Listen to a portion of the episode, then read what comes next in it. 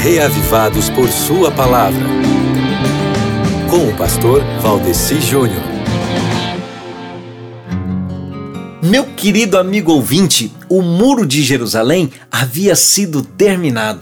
Com a colocação dos portões, os israelitas, sob a liderança de Neemias, haviam completado assim a tarefa principal quando o muro foi concluído, as nações vizinhas ficaram admiradas e reconheceram que o Deus de Israel era verdadeiro, porque apesar de tamanha oposição, imensa oposição e ódio que os israelitas haviam enfrentado, eles tinham concluído a obra que se haviam proposto a fazer.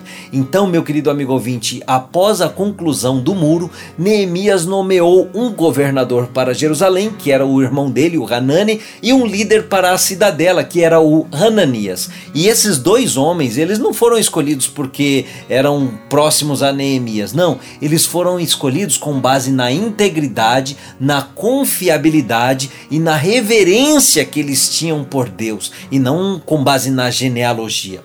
O muro, amigo ouvinte, tinha sido concluído durante o mês de Elu, que era o sexto mês. E daí, agora, qual seria a próxima tarefa, né?